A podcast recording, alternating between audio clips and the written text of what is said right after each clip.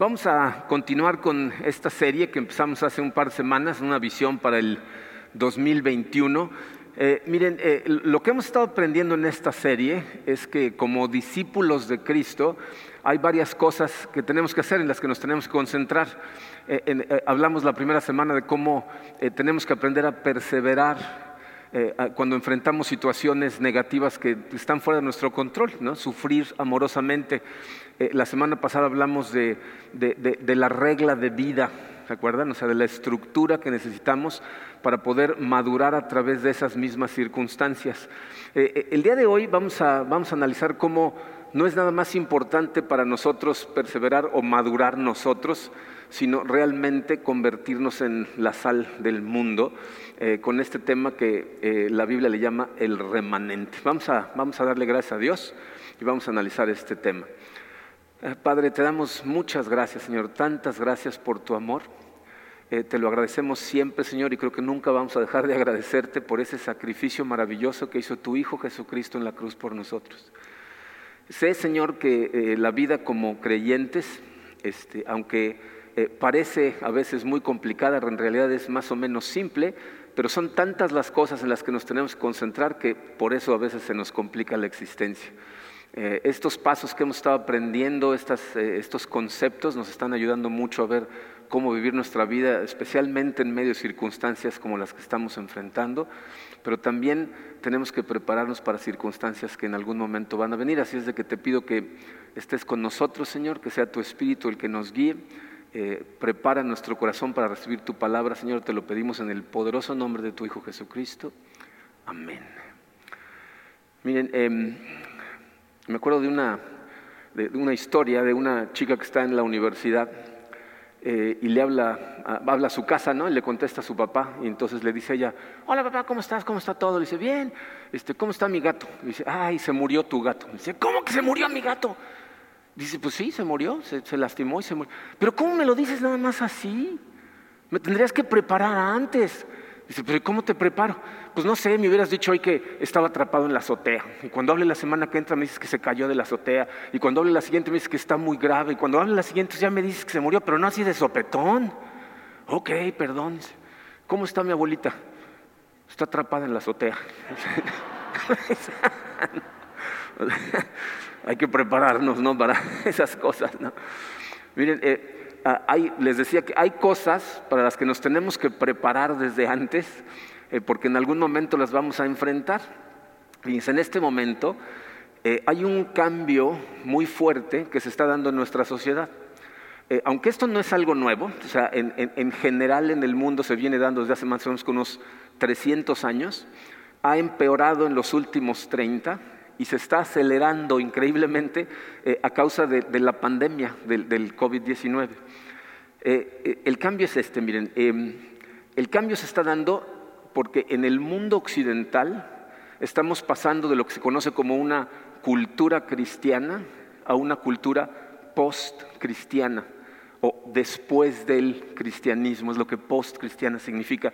Eh, si no has escuchado este concepto, déjame explicarlo rápidamente porque es importante entenderlo.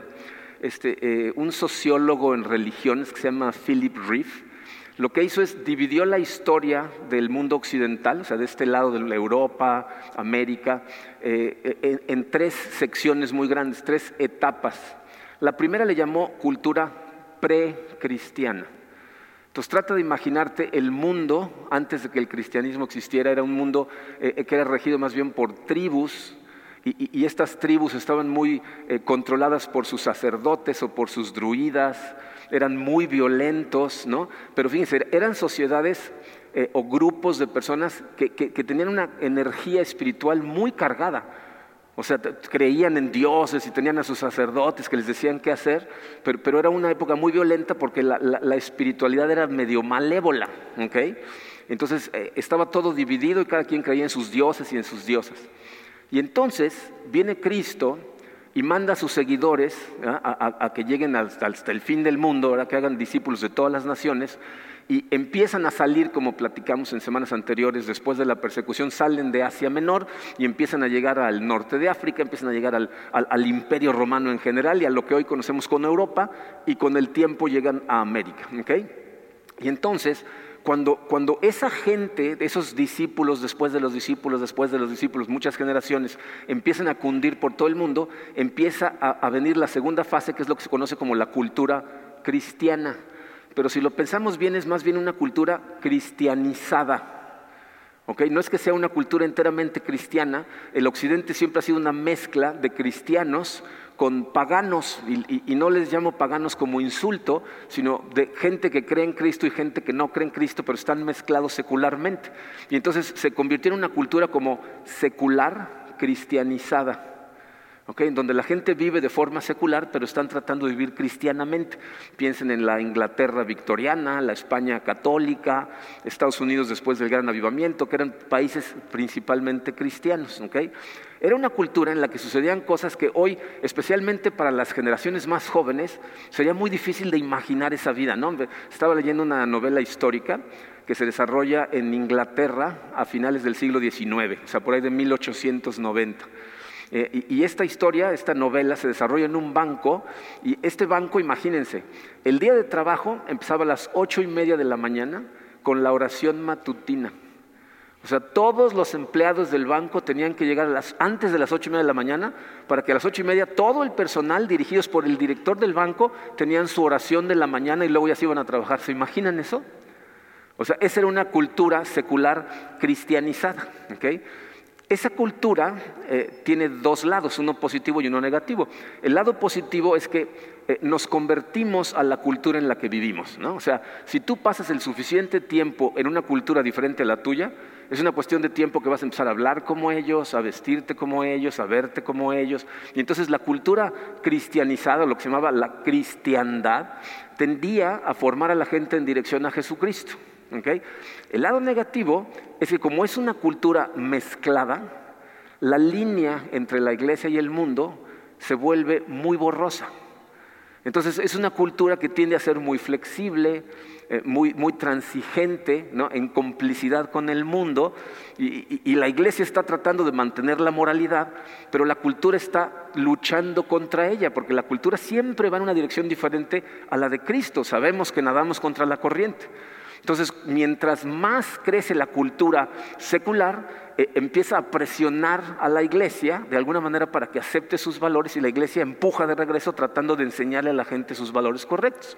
Y por eso el mundo occidental empezó a moverse desde hace ya cierto tiempo a una tercera eh, eh, fase o etapa que se conoce como la cultura post-cristiana. O sea, esto viene sucediendo en Europa después de la iluminación, en Estados Unidos después de los años 60 y se está esparciendo por todo el mundo occidental. Pero lo primero que necesitamos entender es esto, fíjense. Una cultura post-cristiana no significa un regreso a la cultura precristiana. O sea, nadie va a empezar a adorar a, a, Quetzalcóatl otra vez o a sacrificar niños. O, sea, no es un regreso al precristianismo. Más bien, el, el postcristianismo es una reacción en contra del cristianismo. ¿no? es un intento de dejar atrás el cristianismo, de luchar contra el cristianismo, aunque es una cultura que sigue o quiere seguir disfrutando de la seguridad que causan las estructuras que el cristianismo crea.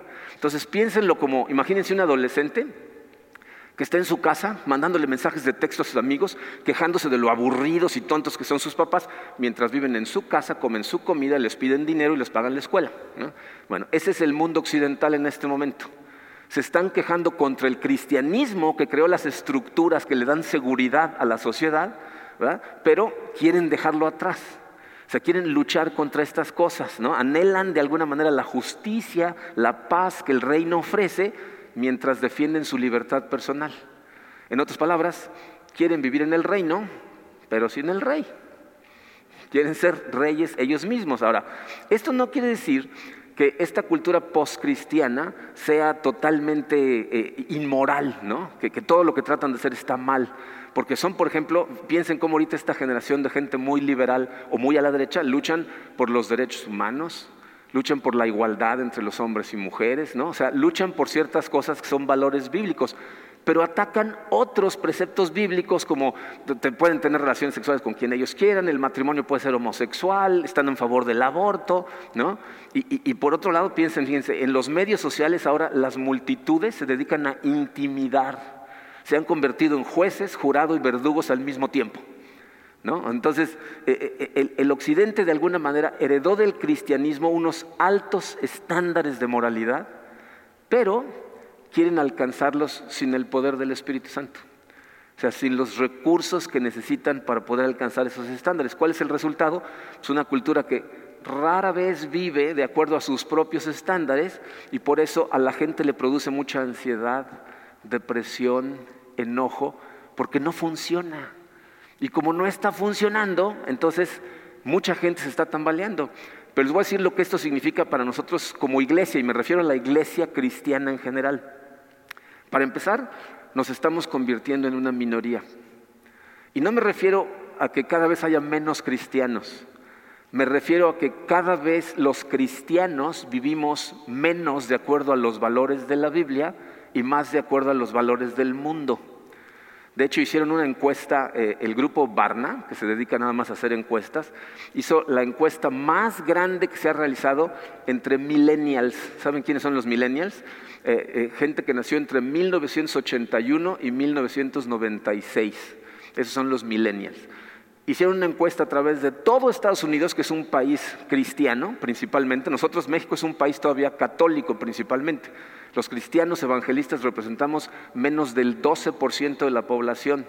Allá, la gente que se llama cristiana representa casi el 85 a 90% de la población. Bueno, esta encuesta, descubrieron que 56% de los millennials se llaman a sí mismos cristianos. Pero cuando les hicieron más preguntas acerca de su vida, descubrieron que un poquito menos de la mitad dijeron que eran cristianos, les llamaron cristianos nómadas porque creen en Cristo pero no tienen ninguna iglesia. ¿no? O sea, quieren vivir espiritualmente sin acudir y vivir en comunidad con una iglesia. Luego, otro grupo igual de grande, un poquito menos de la mitad, son lo que llaman cristianos habituales. O sea, por hábito van todos los domingos a la iglesia, pero viven su vida exactamente igual que como la vive el mundo. O sea, no hay una diferencia entre ellos y afuera. Y solamente 8% de estos cristianos son gente que consistentemente lee su Biblia, oran, tratan de hacer la vida en comunidad y están tratando de vivir como Cristo nos enseñó. 8%. Nos estamos convirtiendo en una minoría. En segundo lugar, eh, eh, el cristianismo o los cristianos han pasado de un lugar de honor a un lugar de vergüenza. Antes los cristianos eran los héroes de la cultura, el centro de todo, los hombres de Estado, líderes de negocios, eran gente cristiana, pero hoy en día la moral que enseña Jesucristo es vista como mala. ¿no? Nos ven como fanáticos intolerantes porque queremos hablar de los principios que enseña la Biblia. Y debido a eso, a, que hemos pasado lugar de vergüenza, en tercer lugar estamos pasando de ser una iglesia tolerada con gusto a, una iglesia a la que le muestra a la gente profunda hostilidad. O sea, nos están empezando a perseguir cada vez más. Y a lo mejor tú como adulto, aquí en esta ciudad o en la ciudad en la que vivas, si estás en México, no lo estás sintiendo todavía, una persecución abierta. Pero pregúntale a tus jóvenes, Pregúntale a los adolescentes que están en la secundaria, en la preparatoria, qué pasa cuando en el salón de clase dicen que son cristianos, como la mayoría se va contra ellos y los atacan abiertamente y se burlan de sus creencias, los tratan de hacer sentirse mal. Ah, eso está empezando a pasar aquí. Y en otros países que antes eran cristianos se está dando de una manera fuertísima. ¿eh? O sea, nos ven como gente peligrosa. En Suecia, en enero del año pasado, metieron a un pastor a la, eh, a la cárcel porque predicó que las relaciones homosexuales eran un pecado. Y entonces dijeron que ese lenguaje incitaba a la violencia y lo arrestaron y le cobraron a la iglesia una multa. Eso está pasando en, Inglaterra, en Canadá, en Bélgica, en España, países que antes eran totalmente católicos. Ahora, les voy a decir qué es, qué es lo interesante. Esto, obviamente, la persecución no es nada nueva para, los seguidores de, Jesucristo, pero lo interesante es que nos están empezando a marginalizar en, el lugar en donde vivimos. Esto va a empezar a pasar más en, nuestro país después. Ahorita no está sucediendo, pero ahí viene, porque lo estamos viendo en otros países. Pero ¿saben qué identifican los sociólogos, los pensadores cristianos? Que esa sensación que vamos a empezar a tener de ser marginados en nuestro propio país, ¿saben cómo nos vamos a sentir? Nos vamos a sentir como exiliados. O sea, eso es lo que están identificando, que la sensación que te da cuando vienes a marginación es como si fueras un exiliado. Es decir, cuando te sientes marginado por la sociedad por tu falta de disposición a conformarte con la opinión de la mayoría. La gran mayoría va a empezar a opinar diferente que nosotros y nos van a empezar a marginar, ¿ok? Ahora, esa em, sensación de exilio, que para muchos de nosotros va a ser nueva, para la gente de Dios ha sucedido a través de la historia muchas veces. Entonces la pregunta es, ¿qué debemos hacer mientras estamos en el exilio? O sea, cuando empecemos a sentirnos exiliados y marginados por la sociedad, o de hecho, desde este momento, porque esto va a suceder, entonces lo mejor que podemos hacer es empezar a vivir como si fuéramos exiliados, ¿qué es lo que tenemos que hacer? Por eso escogí el día de hoy eh, leer el texto que vamos a leer. Vamos a leer un pasaje en eh, el libro del eh, profeta Jeremías. Eh, en el versículo 29 y quiero que entiendan el contexto para que vean por qué se relaciona con nosotros. ¿Está yendo el sonido? ¿O soy yo? Ok. Fíjense, em, en, este momento de la historia, Dios había venido advirtiéndole al pueblo de Israel que se arrepintieran de su idolatría, de su inmoralidad, de todas sus injusticias, ¿no? que se arrepintieran. Pero ellos tercamente dirigidos por reyes que no los dirigen por el camino correcto, siguen eh, eh, rebelándose contra Dios. Entonces Dios dice, ok, entonces váyanse y sigan su propio camino, que, que en la Biblia es como se revela la ira de Dios. Cuando Dios se enoja contigo, no te dice, te voy a destruir en este momento, dice, ok, ¿quieres vivir sin mí? Sigue solo. Y entonces, ¿qué pasa? Pues eh, Babilonia muy fácilmente llega, toma Jerusalén. Eh, eh, toman totalmente la ciudad, matan a mucha gente en, el asalto, ¿ah? eh, destruyen Jerusalén, arrasan con el templo y a los que sobreviven, menos a los más pobres, se los llevan en exilio a Babilonia. 1600 kilómetros al este de Jerusalén, un país totalmente diferente para ellos, lenguaje diferente, las costumbres diferentes, ropa diferente, todo es diferente para ellos y se los llevan. Entonces, en este lugar ellos son precisamente una minoría marginada en el exilio. El profeta en ese momento, hay varios profetas contemporáneos, pero el profeta que les escribe es Jeremías y Jeremías les está escribiendo desde Jerusalén. Él es uno de, los, de las personas que se quedan atrás. Y Dios le dice a Jeremías que les escriba una carta y esta carta se ha convertido como en el manual de comportamiento para un cristiano que se siente exiliado o que está exiliado. Voy a leer eh, Jeremías 29 del versículo 1 y luego del 4 al 14. En su programa no está el pasaje completo, estaba muy grande, pero va a ir pasando en la pantalla y luego lo pueden ver en su casa en la Biblia tranquilamente. Dice así, estas son las palabras de la carta que el profeta Jeremías envió desde Jerusalén al resto de los ancianos del destierro, a los sacerdotes, a los profetas y a todo el pueblo que Nabucodonosor había llevado al destierro de Jerusalén a Babilonia. Versículo 4. Así dice el Señor de los ejércitos, el Dios de Israel, a todos los desterrados que envié al destierro de Jerusalén a Babilonia. ¿Se fijaron quién los envió, verdad? Dice, edifiquen casas y habítenlas, planten huertos y coman de su fruto, tomen mujeres y tengan hijos e hijas Tomen mujeres para sus hijos y den sus hijas a maridos para que den a luz hijos e hijas y multiplíquense ahí y no disminuyan. Y busquen el bienestar de la ciudad a donde los he desterrado y rueguen al Señor por ella, porque en su bienestar tendrán bienestar. Porque así dice el Señor de los ejércitos, el Dios de Israel, que no los engañen sus profetas que están en medio de ustedes, ni sus adivinos, ni escuchen los sueños que tienen porque les profetizan falsamente en mi nombre. Yo no los he enviado, declara el Señor. Pues así dice el Señor, cuando se le hayan cumplido a Babilonia 70 años, yo los visitaré y cumpliré mi buena palabra de hacerlos volver a este lugar, porque yo sé los planes que tengo para ustedes, declara el Señor, planes de bienestar y no de calamidad, para darles un futuro y una esperanza. Ustedes me invocarán y vendrán a rogarme y yo los escucharé. Me buscarán y me encontrarán cuando me busquen de todo corazón. Me dejaré hallar de ustedes, declara el Señor, y restauraré su bienestar y los reuniré de todas las naciones y de todos los lugares donde los expulsé, declara el Señor, y los traeré de nuevo al lugar desde donde los envié al destierro. Bien, aquí podemos eh, aprender de este pasaje, obviamente, cómo, cómo puede florecer eh, una, una persona o un grupo de personas en un exilio ya sea cultural, o sea, es decir, ya sea que estemos aquí en nuestra ciudad o que nos manden a Mesopotamia, ¿no? Fíjense, cuando, cuando hay un exilio, eh, hay dos extremos comunes que la gente quiere eh, seguir que nosotros debemos evitarlos. El primero de ellos es separatismo. ¿no? El separatismo es cuando nada más te juntas con la gente que piensa o cree lo mismo que tú. Entonces nada más hablas con cristianos, buscas un, mecánico cristiano, un plomero cristiano, este, no, te conectas con nadie que no sea cristiano. El separatismo, ustedes lo han visto, ¿conocen a americanos que se han venido a vivir a Cancún y pasan aquí 10 años y todavía no hablan español? Porque nada más se juntan con gente que habla inglés. Eso es el separatismo. ¿no? Lo mismo pasa con mexicanos que se van a otros países, ¿eh? nada más se juntan con gente que habla español.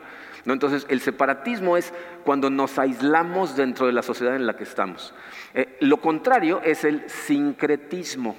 El sincretismo es, fíjense, es cuando tú haces de tu vida una mezcla de diferentes visiones del mundo.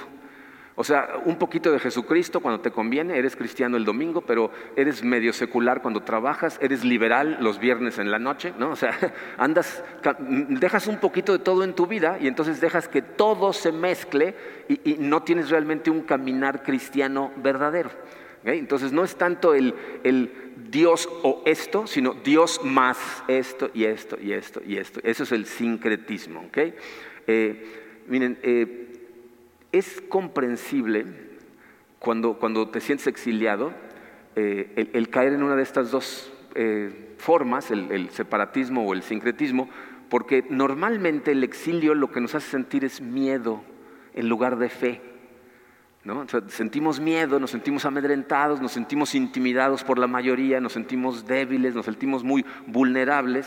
Eh, eh, y, el miedo, miren, esto es una cosa muy importante que tienes que identificar si empiezas a vivir de cierta manera por miedo a no vivir correctamente, porque la Biblia nos dice que el miedo es lo que mata al amor. O sea, la gente amedrentada no es muy amorosa. Muchos de los comportamientos que vemos en la gente son precisamente por miedo, ¿no? La polarización de la sociedad, la agresión o la flexibilización son, son producto del miedo, pero Juan nos dice que el amor perfecto echa fuera el miedo. Pero en el exilio sentimos desesperanza en lugar de esperanza porque tenemos incertidumbre. Yo conozco a muchos pastores, de hecho hemos platicado de estas cosas, preguntándonos cuánto tiempo va a ser legal seguir predicando a Jesucristo. ¿No? Porque pues, en algunos países ya lo están haciendo ilegal, antes eran cristianos, ¿no? Entonces empezamos a caer en la autocompasión, nos quejamos de todo, nos sentimos las víctimas, ¿no? Estas emociones del exilio, miedo, desesperanza, autocompasión, nos alejan de la fe, de la esperanza y del amor y nos empujan o a separarnos o a dejarnos llevar por la corriente. Aquí lo que Jeremías nos acaba de enseñar en este pasaje es que Dios nos presenta con una tercera opción sea, no tiene que ser ni separatismo ni sincretismo, sino hay una tercera opción que nos transmite Jeremías a través de siete mandamientos que nos dio, porque se fijaron que dice, así dice el Señor ¿no? de los ejércitos, hagan esto y esto. O sea, no nos están preguntando nuestra opinión, nos está diciendo que así deberíamos de vivir. Entonces vamos a ver rápidamente cuáles son esos siete mandamientos y vamos a platicar un poquito al respecto. El primero de ellos lo vemos en el versículo 5, en donde dice, edifiquen casas y habítenlas, planten huertos y coman de su fruto. ¿Qué nos está diciendo? Número uno, echen raíces.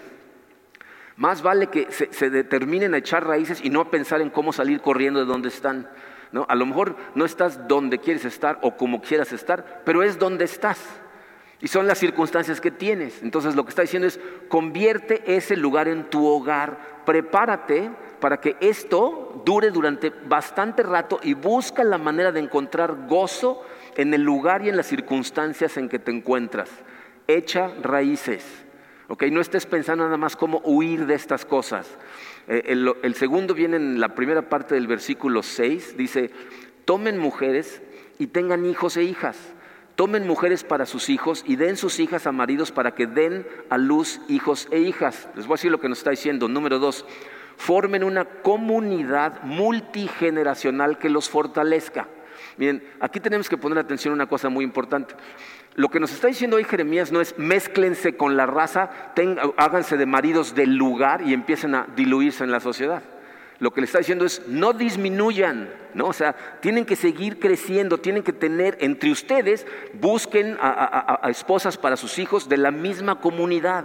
Entonces nos está diciendo, creen una sociedad dentro de la sociedad en la que sus hijos e hijas crezcan. Anímalos a conectar con esta sociedad, una sociedad diferente.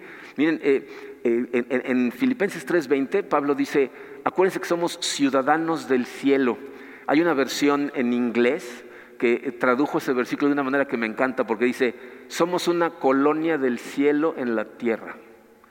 O sea, nosotros representamos una colonia de Dios, del cielo, pero estamos aquí en la tierra. Y eso es lo que nos está diciendo aquí. No deberías sentirte solo nunca, pero asegúrate de que se fortalezcan y la comunidad siga creciendo aunque estén exiliados. Y luego en la segunda parte del versículo 6 dice, y multiplíquense ahí y no disminuyan. Entonces, ¿qué nos está diciendo? Asegúrense que la familia crezca.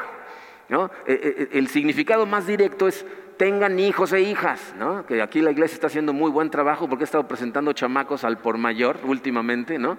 nos está diciendo tengan hijos e hijas, pero también nos está diciendo otra cosa muy importante, nos está diciendo trata de incrementar el número empezando a tener influencia sobre las personas alrededor, practica la hospitalidad, Sé una luz para la gente a tu alrededor, aunque no sean la gente que cree y piensa como tú, trátalos con amor, para que esa gente te vea y realmente quiera tener lo que tú tienes y te pregunte de dónde viene. ¿No? Es lo que Pedro dice en la primera carta de Pedro, capítulo 2, versículo 12, dice, mantengan entre los incrédulos una conducta tan ejemplar que cuando los acusen de hacer el mal, ellos observen las buenas obras de ustedes y glorifiquen a Dios. Esto es lo que les decía que está pasando. La gente nos está diciendo ahora, no, lo que ustedes predican está mal, son malos. Pero aquí nos dice la Biblia, compórtate de una manera que aunque te quieran acusar de que estás mal, cuando vean tu comportamiento digan, no, hombre, esta gente está bien. ¿No? o sea, que no haya queja de ustedes. Si lo piensan, fíjense, en, Babilonia, muchos judíos que estuvieron ahí en el exilio hicieron esto, e, evidentemente hicieron estas cosas y tuvieron una influencia profunda sobre mucha gente cuando nace Jesucristo, cientos de años después, los hombres del Oriente vienen de Babilonia. Pues esta es gente que no eran judíos, que habían escuchado de los judíos hablar de Jesucristo, habían hablado de Dios, de las promesas, etcétera, y lo estaban esperando. Entonces, evidentemente, los judíos que se quedaron en el exilio hicieron lo que tenían que hacer. Y de hecho, la semana que entra, cuando platiquemos acerca de Daniel, el profeta Daniel, se van a dar cuenta cómo él se había mezclado totalmente con la sociedad y tenía un, un puesto importante pero totalmente siguiendo el camino de Dios. Y eso es exactamente lo que nos está diciendo aquí que hagamos, ¿no? Que crezca la familia, no nada más teniendo hijos entre nosotros, sino trayendo a gente de fuera para que empiecen a crecer con nosotros aquí adentro. Luego en el versículo 7 empieza diciendo, y busquen el bienestar de la ciudad donde los he desterrado. ¿Qué nos está diciendo? Sean buenos ciudadanos. O sea, mañana cuando vayas a trabajar, hazlo de todo corazón, dale todo lo que tienes y, trabaja como un acto de adoración y de amor a Dios. ¿no? Eh, eh, trabaja para que tu ciudad, en donde estés, a lo mejor tú estás aquí en Cancún, pero nos están viendo desde media la Ciudad de México, diferentes estados, países, en donde estés, fíjate, lo que tienes que tratar de hacer es que el lugar en donde estás cada vez más se vea como el jardín del Edén. Esa era la visión de Dios de cómo debería de florecer la humanidad. Si se acuerdan, cuando Dios pone a Adán y a Eva en el jardín del Edén, el jardín del Edén está en perfecto orden y el resto del mundo es caos. Y lo que les dice es, asegúrate que todo lo que está allá afuera empiece a verse cada vez más como lo que está aquí adentro, es decir, pon orden al caos. ¿No? Entonces nosotros tenemos que tratar de lograr que en donde estemos empiece a haber orden. Entonces, sé un buen ciudadano, cuida tu ciudad, respeta las leyes, no tires basura en las calles, contribuye con la economía, ayuda a los que más eh, eh, eh, necesitan. Si, estudian la historia del cristianismo se van a dar cuenta que por eso creció el cristianismo tan rápido en el imperio romano. Lo que más les impresionaba es que los cristianos le ayudaban al que necesitaba, fuera cristiano o no. Estaban todo el tiempo tratando de ayudar. El versículo 7, la segunda parte, dice, y rueguen al Señor por ella, porque en su bienestar tendrán bienestar. ¿Qué nos está diciendo? Pues muy clarito, ¿no?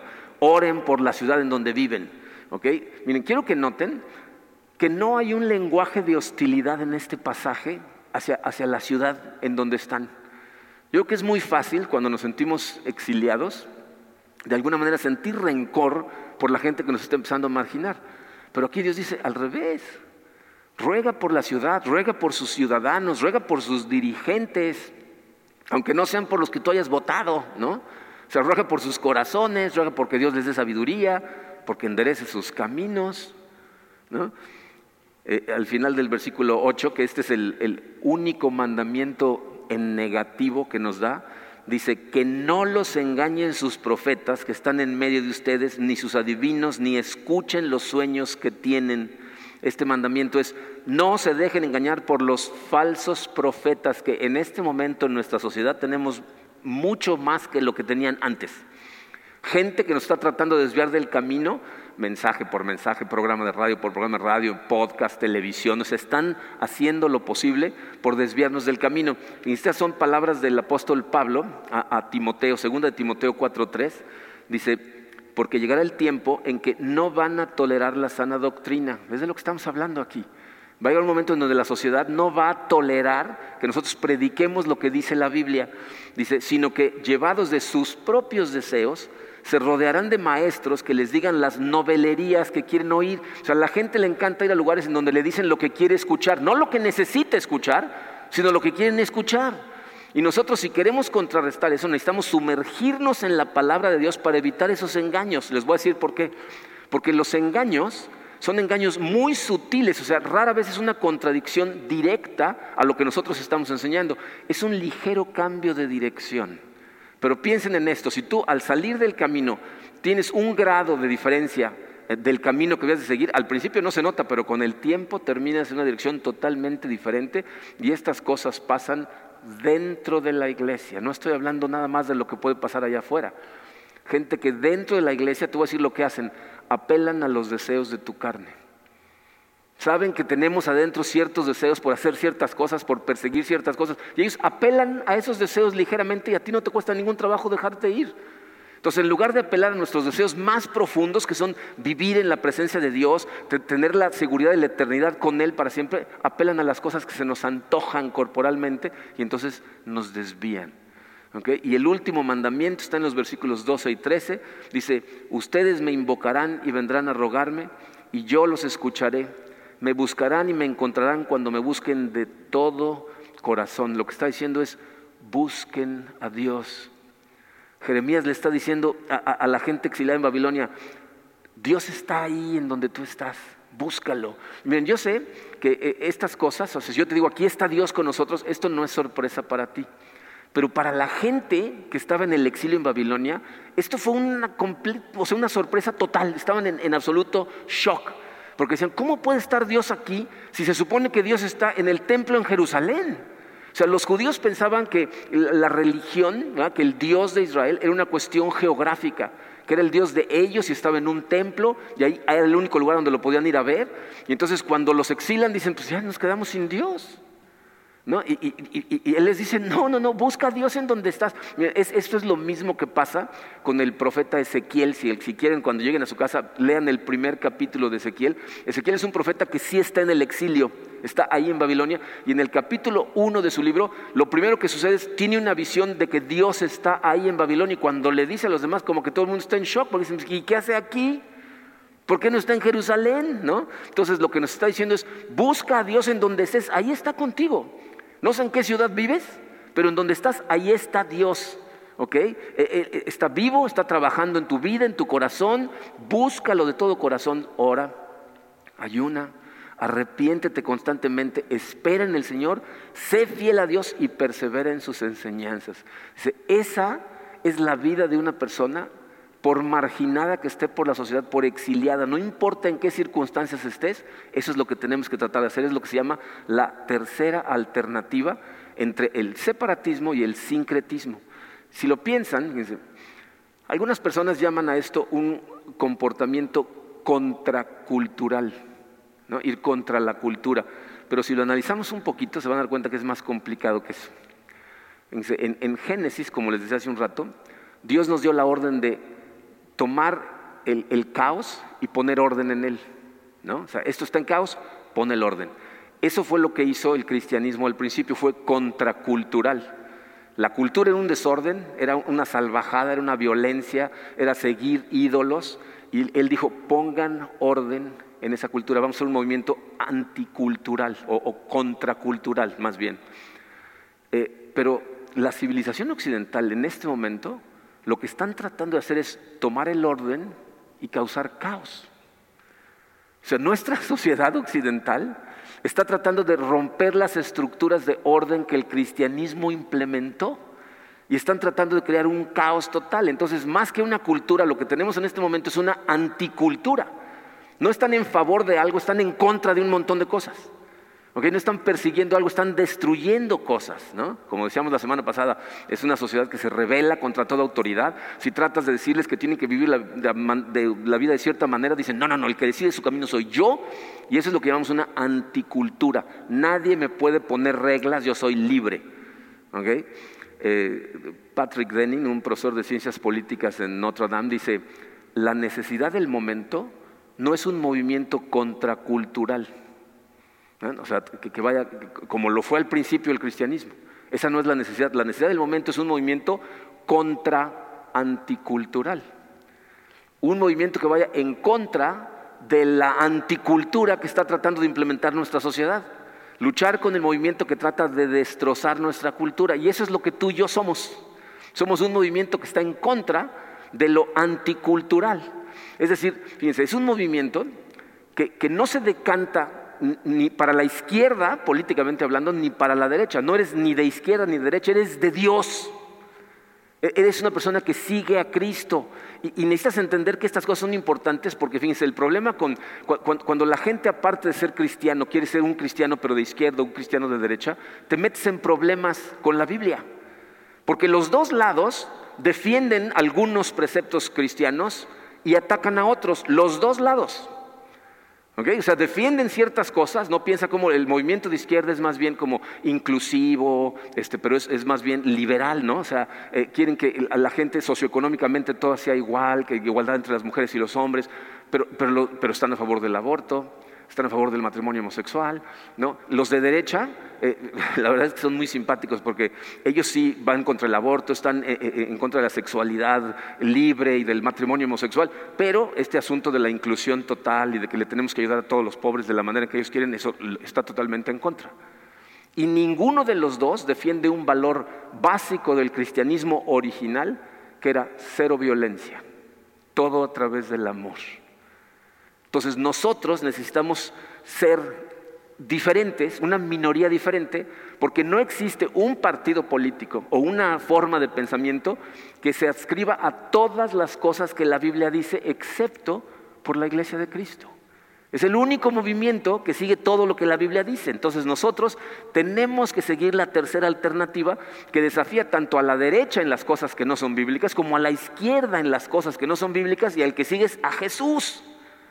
¿Saben qué me parece muy interesante? Estuve tratando de encontrar una analogía entre la izquierda y la derecha en tiempos de Cristo y, no la encuentras. No había necesariamente una izquierda y una derecha, pero sí había dos facciones que chocaban todo el tiempo, que eran los fariseos y los saduceos. Los fariseos creían en ciertas cosas, todos eran cristianos, o bueno, en ese momento judíos, ¿no? Todos creían en Dios, pero creían en hacer las cosas de una manera tan diferente como la izquierda y la derecha de nuestro tiempo. Y se odiaban entre ellos, pero ¿saben a quién odiaban más? A Jesús. El único momento en que trabajaron juntos la izquierda y la derecha de la época de Jesús fue para crucificarlo. ¿Ok? ¿Qué quiere decir eso? No cabemos en ninguno de los dos lados. Ese es el caso de los cristianos. ¿ah? Y por eso lo que necesitamos es nosotros seguir la tercera alternativa, una minoría que, que sienta el peso de su responsabilidad de influenciar a la sociedad en la que vive. O sea, no solo de preocuparnos por perseverar en circunstancias complejas o de crecer espiritualmente, sino que, realmente nos preocupa la sociedad en la que vivimos y que tenemos que influenciarla. Entonces necesitamos ser eh, una, eh, si queremos realmente renovar nuestra sociedad, una comunidad de creyentes con determinación total para seguir a Jesucristo. Viviendo en comunidad, con, lazos profundos en nuestra comunidad, pero amando a la sociedad en la que vivimos para convertirnos verdaderamente en la sal del mundo. Esta no es una tarea fácil porque obviamente involucra que tengamos nexos profundos con la sociedad en la que vivimos, pero manteniéndonos firmes al camino que nosotros estamos siguiendo. O sea, no se trata nada más de mantener la flama viva, sino de transformar a la sociedad en la que vivimos. Ahora, ¿sabes cómo le llama la Biblia a, esa minoría que trabaja para, catalizar a la sociedad, para ser la sal del mundo o la luz del mundo? Le llama el remanente.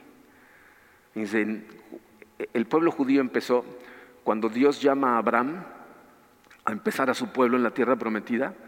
Y, y, las indicaciones que le da a la gente cuando entran a la tierra prometida es, sean un pueblo diferente no se comporten como los de alrededor. Si, estuvieron aquí cuando estudiamos eh, eh, el libro de Ruth, se van a dar cuenta que muchas de las leyes que los judíos tenían era para ayudarle a los extranjeros, para que no se murieran de hambre, para que los vieran de forma diferente. Pero ¿qué hace el pueblo de Israel? Eh, rápidamente empiezan a seguir al mundo. Y entonces, ¿qué sucede? Hay un remanente dentro del remanente. O sea, dentro del pueblo de Israel hay un grupo de judíos que se mantienen fieles a Dios en todo momento, que Dios le llama el remanente. Esto es lo que dice Pablo en Romanos 11.5. En Romanos 11.5 dice Pablo, así también hay en la actualidad un remanente escogido por gracia. Esas palabras eh, las dice Pablo, si, si estudias ese capítulo, Romanos 11, vas a ver que está hablando acerca de un pasaje que sucede en el Antiguo Testamento en Primera de Reyes 19, que es un pasaje que hemos estudiado y es muy conocido, cuando el profeta Elías se enfrenta con 400 este, ¿cómo se llaman? sacerdotes del Baal, ¿no? profetas del Baal, y entonces en un encuentro que tiene con ellos, Dios manda un montón de fuego, quema a todos, los mata a todos, la reina lo amenaza y sale corriendo, está cansado, se siente vulnerable, y entonces le dice a Dios, han matado a todos tus profetas, solamente quedo yo. Y Dios le dice, no, no, no, yo he apartado a siete mil hombres que nunca se arrodillaron ante Baal. Lo que le está diciendo Dios a, Elías es, Elías, hay muchos más fieles a mí de los que tú crees. No estás solo. Hay mucha gente que sigue fiel a mi caminar, ¿ok? Y, y, eso es lo mismo que nos dice a nosotros.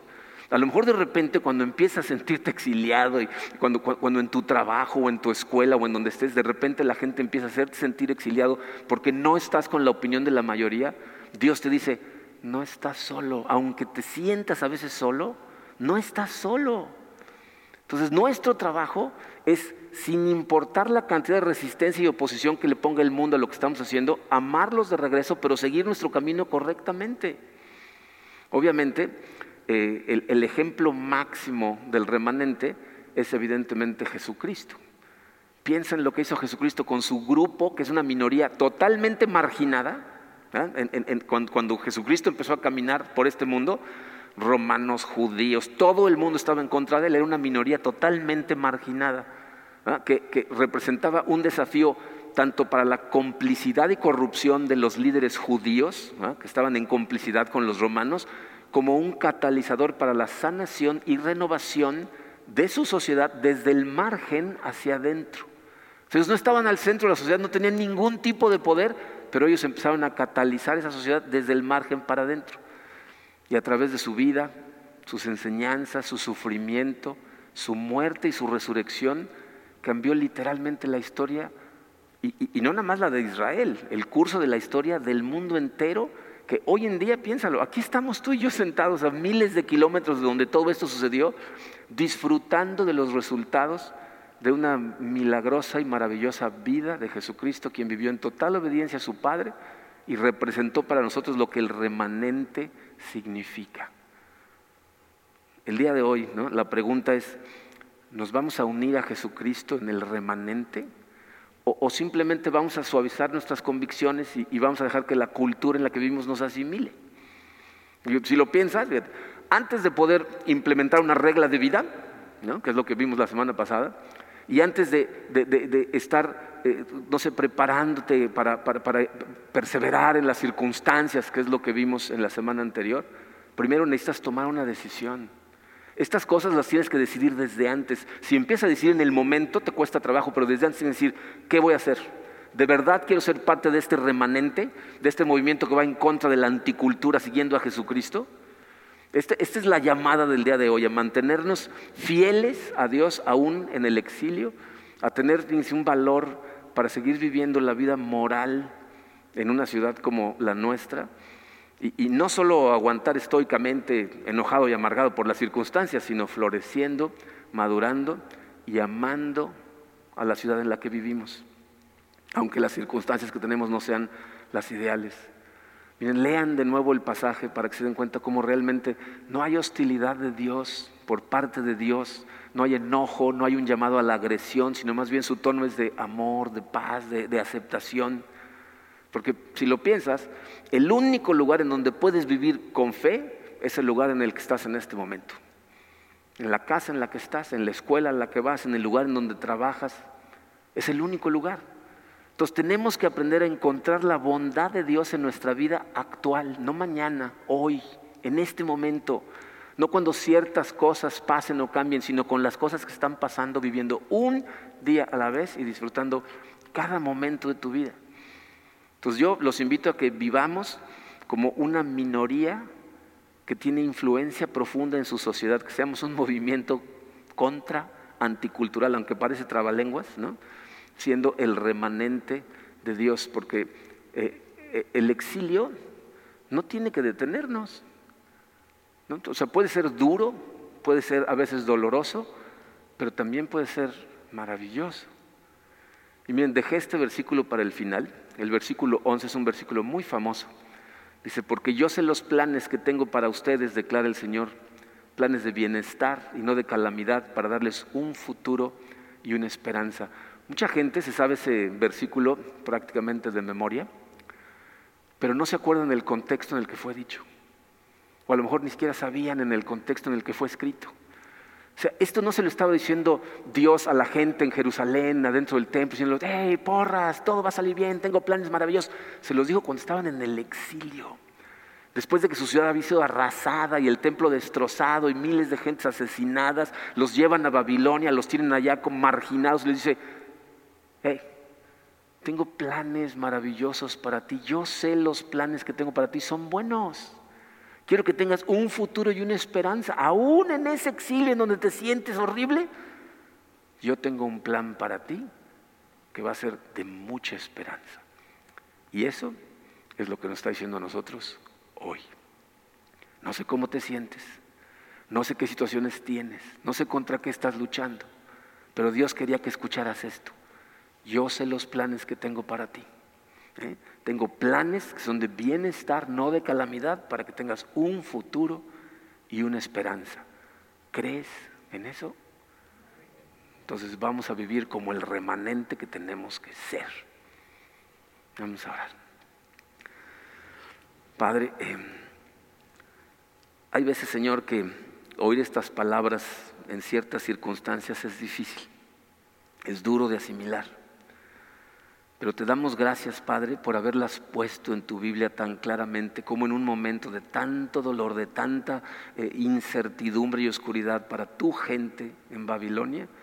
Tú les mandas un rayo de luz diciéndoles que ahí estás, que estás con nosotros, que si te buscamos te encontramos y que tienes planes maravillosos para nosotros sin importar cómo se ven las cosas. Te damos gracias por tu palabra, te damos gracias por tu amor, Señor. Gracias por haber eh, preservado todas estas cosas para que pudiéramos leerlas y estudiarlas hoy. Yo sé, Señor, que tú sabías que estas cosas las íbamos a estudiar el día de hoy aquí en Cancún, al otro lado del mundo, y que iba a haber gente tuya y gente que a lo mejor todavía no te conoce que necesitaba escucharlas.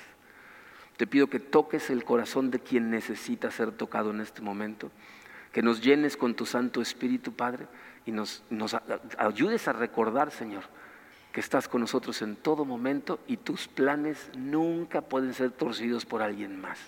Tus planes se van a llevar a cabo, pase lo que pase, y nosotros ponemos nuestra confianza en ti. Te amamos, te agradecemos en el poderoso nombre de tu Hijo Jesucristo. Amén.